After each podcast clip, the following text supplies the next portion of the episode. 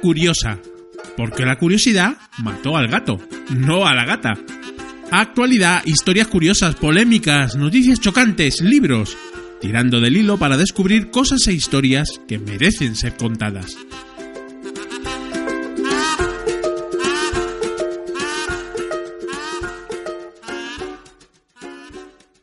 Estamos en verano y aunque no nos lo habíamos propuesto, seguimos con temas estivales y fresquitos. Si el otro día fue el veraneo, hoy nos vamos a quitar la ropa para ponernos cómodos y broncearnos a placer. Pero que no cunda el pánico ni el entusiasmo. No vamos a hablar de nudismo. Al menos hoy no.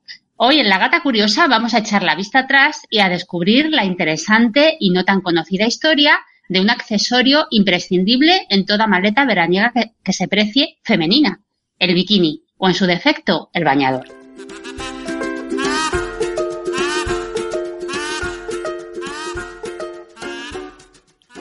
Bienvenidos y bien hallados a la gata curiosa de la jeferrima Honky Miss. Oh, qué maravilloso tema has elegido, Teresa. Y además tan veraniego también, ¿no? El bikini, los bañadores, porque claro, esto, digamos que tuvo su evolución, ¿no? Pues sí, porque aunque ahora estamos en época de desnudeces y chapuzones, y aunque sea lo más normal del mundo meternos en el agua con prendas mínimas para tapar nuestras vergüenzas, no siempre fue así. Es más, hubo muchas épocas de la historia en la que no se concebía la idea de casi despelotarse para bañarse y chapotear en ríos o en playas. Y si eras mujer, pues pare usted de contar, o sea, menos todavía. Menos todavía, claro. Sí. Pero bueno, eh, si nos vamos muy, muy atrás, en Roma y en Grecia, otra vez nos sorprenden con cierta modernidad para algunas cosas, ¿no? Entonces, en grabados y en pinturas y en documentos, se sabe que las mujeres para hacer actividades deportivas como podía ser correr, usaban un dos piezas bastante similar a las bragas y al sujetador que hay actualmente. Pero claro, eso digamos que fue un punto ahí en el pasado aislado, porque eso era muy moderno y muy rompedor y claro, algo así chocaba frontalmente con el espíritu que luego hubo, por ejemplo, en la Edad Media y en años posteriores, muchos siglos, en los que simplemente el hecho de bañarse para limpiarse ya era considerado una extravagancia y un disparate y una cosa muy mal vista, ¿no? La gente se bañaba, por supuesto, pero lo hacían vestidos, en paños menores, o sea, en ropa interior. Entonces, tenemos un enorme paréntesis ahí en, en varios siglos en los que pensar en quitarte la ropa para bañarte en plena naturaleza, eso ya era, vamos, una aberración, una extravagancia y, bueno, incluso pecado. Tanto hombres como mujeres, además, ¿no? Exacto, tanto hombres como mujeres. Eso, bueno, no podía ser bueno para la salud bañarse tanto, además. Entonces, como cosa de ocio y de, y de pasárselo bien en, en, un río o en el agua del mar, pues eso, vamos, es que ni, ni se planteaba. Pues de hecho, fíjate, eh, yo mirando, viendo, viendo otros países y tal, y en, y en mis viajes, me he dado cuenta de que tampoco hemos avanzado tanto porque eso mismo que cuentas se repite, por ejemplo, en sitios donde los musulmanes o las religiones más tradicionales siguen en pie. Vamos, yo he visto gente que, que sigue sin enseñar su cuerpo o incluso sin bañarse tanto, como dices. Sí, o sea, la religión siempre ha tenido serios conflictos con, con la desnudez y con el cuerpo mostrado al aire. Entonces, eh, sí, hay religiones actualmente que siguen teniendo mucho conflicto y no están, no se da por hecho que para bañarte puedas ir ligero de ropa. O sea, nosotros ya sí, pero la cosa tardó bastante, realmente. Estamos hablando, ojo, todo el rato de la civilización occidental, ¿eh? Como tú bien dices, ahora mismo en siglo XXI hay muchas culturas y religiones en las que todavía lo de bañarse tapado, sobre todo las mujeres, es real y actual.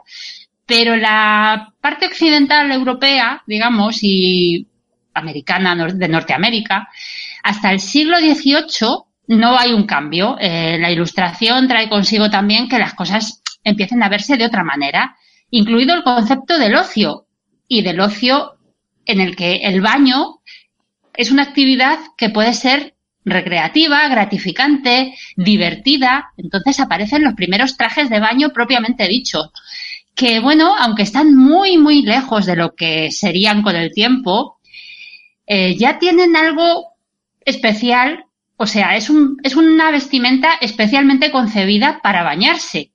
Y hay que ver el tejido que se usaba en esa época, o sea, era lana o franela. Imaginaos eso cuando se mojara teniendo manga larga y hasta los tobillos. O sea, era una especie de mono en una tela que abriga. Pero bueno, ya al menos era un intento de quitarse las faldas y las sobrefaldas y los vestidos esos de esa época y ponerse algo mucho más ligero, aunque no lo parezca, y especialmente pensado para bañarse. Para bañarse, sí, sí. Eso es un paso muy grande, aunque no, aunque nos parezca una ropa súper ridícula ahora mismo, ¿no? Y bueno, en el siglo XIX la tendencia eh, siguió. Eh, y no solo a bañarse y a chapotear por ahí, sino que se quiso enseñar más carne. Entonces, poquito a poco las mangas largas se fueron acortando, primero hasta el codo, manguita corta, la parte de abajo también subió, de los tobillos a la rodilla, la cosa ya hasta la cadera, pero en, como, calma, ¿no? O sea, todavía el cuerpo y el pecado estaban ahí. Pero el paso gordo, el paso importante, llegó con el siglo XX y a principios del siglo, ¿no? Y la responsable fue una mujer, una australiana, que se llamaba Annette Kellerman. Esta chica tuvo de pequeña la polio no muy fuerte, pero sí lo tuvo. Y el médico le, recomendó nadar, nadar para recuperar el tono en las piernas y para, para ponerse bien. Y la chica lo hizo. Lo hizo también que a los 15 años nadaba estupendamente en todos los estilos y hasta empezó a competir. Era tan buena que se dedicó profesionalmente a la natación. Y ojito, porque esta mujer fue la inventora de la natación sincronizada. Qué curioso, ¿no? Curiosísimo. Eh, la chica hacía exhibiciones y en 1907, en el hipódromo de Nueva York, hizo la primera exhibición que se considera de natación sincronizada de la historia, en un tanque de agua transparente. Entonces ella empezó a hacer ahí sus piruetas y sus movidas y tuvo tantísima aceptación que hizo hasta películas de temas acuáticos como las de Esther Williams de, los años 50. Pues ella, esta chica australiana, fue la primera que hizo este tipo de películas de las sirenas y de las movidas piscineras.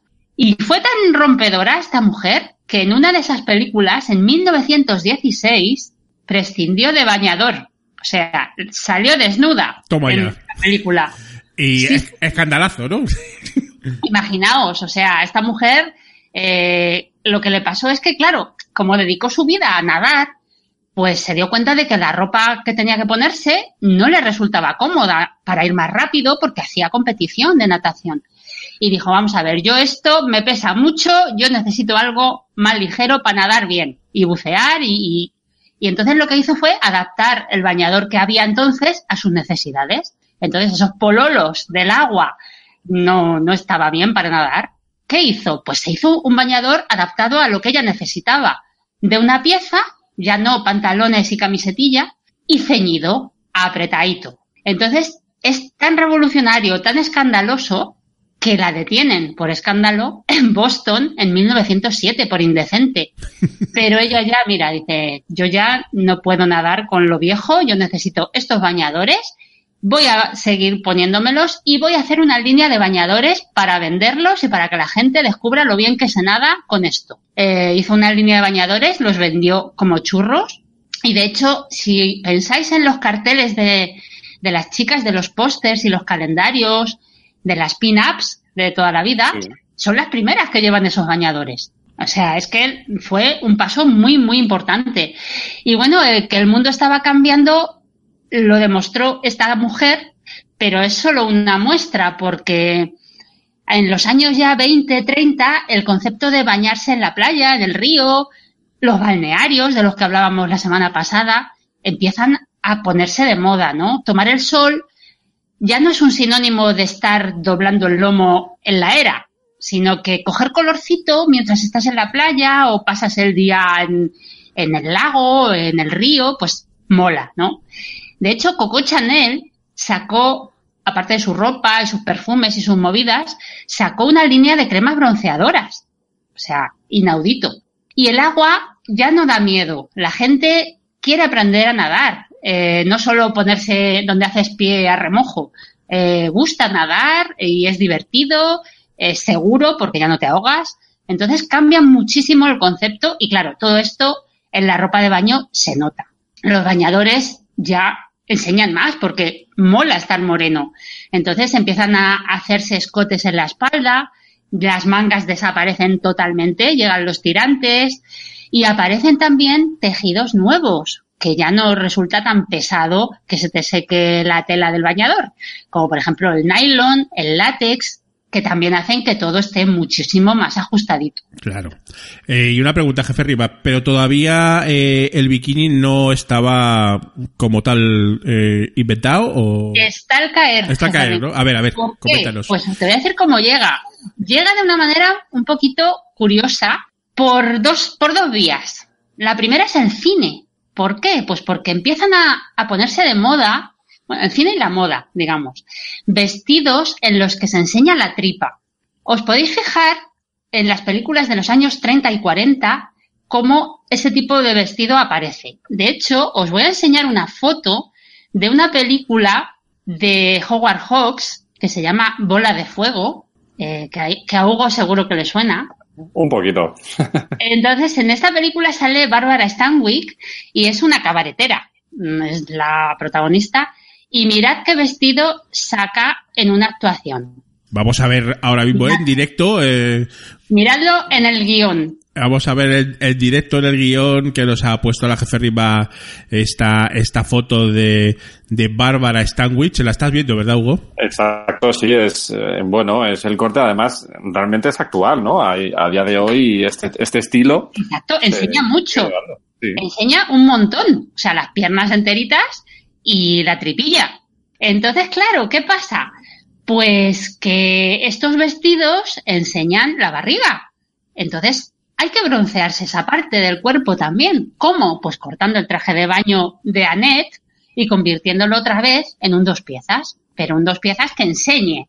O sea, y ese fue uno de los factores que influyó en que la gente quería bikinis, pues para que no tener la tripa blanca, que quedaba muy feo. Pero otra cosa que hizo que el bikini empezara a hacerse y a demandarse fue algo tan prosaico y tan poco relacionado con la moda como la Segunda Guerra Mundial.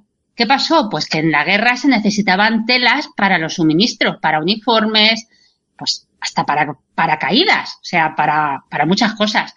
Y había escasez de tela. Entonces se redujo un 10% la tela usada en los trajes de baño. Un 10% que fue el trozo que hace un bikini en vez de un, bañador. Bendito 10%, ¿no? ¿Has visto? Entonces, una cosa curiosa es que los primeros bikinis tenían la parte de abajo, las bragas, muy altas, porque no se enseñaba el ombligo. De hecho, en la foto veis que no se le ve el ombligo a la actriz. ¿Por qué? Pues porque en las películas americanas estaba absolutamente prohibido que las actrices enseñaran el ombligo. Entonces, era muy indecente se podía ir en bikini, pero con las braguitas bien altas. Pero ¿qué pasó? Pues que Francia, Europa, eh, pues somos más modernos a fin de cuentas que los puritanos norteamericanos. Y el empujón definitivo al bikini más moderno y con el, la tripita bien al aire, pues fue en 1946 cuando dos franceses simultáneamente, además, en el mismo año, pero en dos ciudades distintas, en Cannes y en París sacaron bikinis mucho más mínimos y con el, el ombligo al aire. Entonces, bueno, al final el cine otra vez pegó el empujón al bikini más minimalista porque en el Festival de Cannes las actrices se iban a la playa, a la Croisette y se ponían en bikini a hacer sus sesiones de fotos, cosa que se sigue haciendo actualmente. Pero la primera fue Brigitte Bardot y luego pues pues todas. Cada vez que iban al festival pues se hacían sus fotillos en bikini. Y claro, actrices europeas posaban con el bikini más cortito y la gente pues empezó a quererlo así también.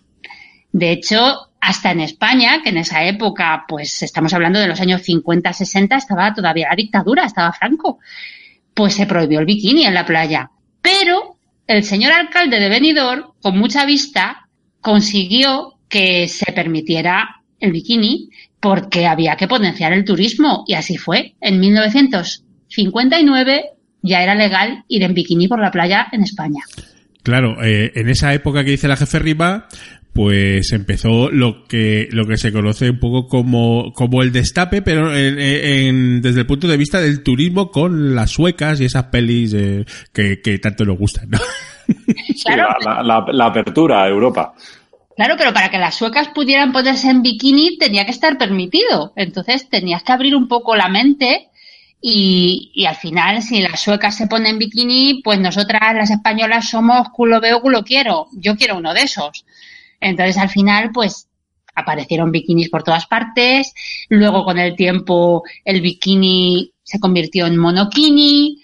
En fin, eso ya estamos hablando de otra historia, de, de los trikinis, mil variantes y, bueno, lo que decíamos al principio, también hay playas nudistas en las que son innecesarios todo. Que la cosa mm, ha tenido su, su evolución y su porqué y bueno, hemos echado un vistacito a, a por qué llevamos bikini ahora y antes era impensable. Qué bonita esta evolución, eh, jefe Riva de fíjate yo me acuerdo por ejemplo y además es que como dices tú esa evolución en quizás en España incluso ha sido bastante tardía no eh, como como bien has comentado no pues, supongo por la dictadura no lógicamente no eh, pero pero sí que es verdad que yo me acuerdo a lo mejor de, de, de esas imágenes de, de las playas del norte no en Santander eh, del País Vasco y tal con, con las mujeres eh, todas entrando a la playa tapadas y los hombres también con esas con esos bañadores azul y blanco no a, bandas, ¿no? Rayas, sí.